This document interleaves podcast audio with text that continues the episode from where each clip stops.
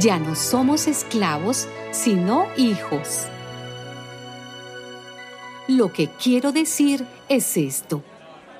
Mientras el heredero es menor de edad, en nada se diferencia de un esclavo de la familia, aunque sea en realidad el dueño de todo. Hay personas que lo cuidan y que se encargan de sus asuntos, hasta el tiempo que su padre haya señalado. Lo mismo pasa con nosotros. Cuando éramos menores de edad, estábamos sometidos a los poderes que dominan este mundo.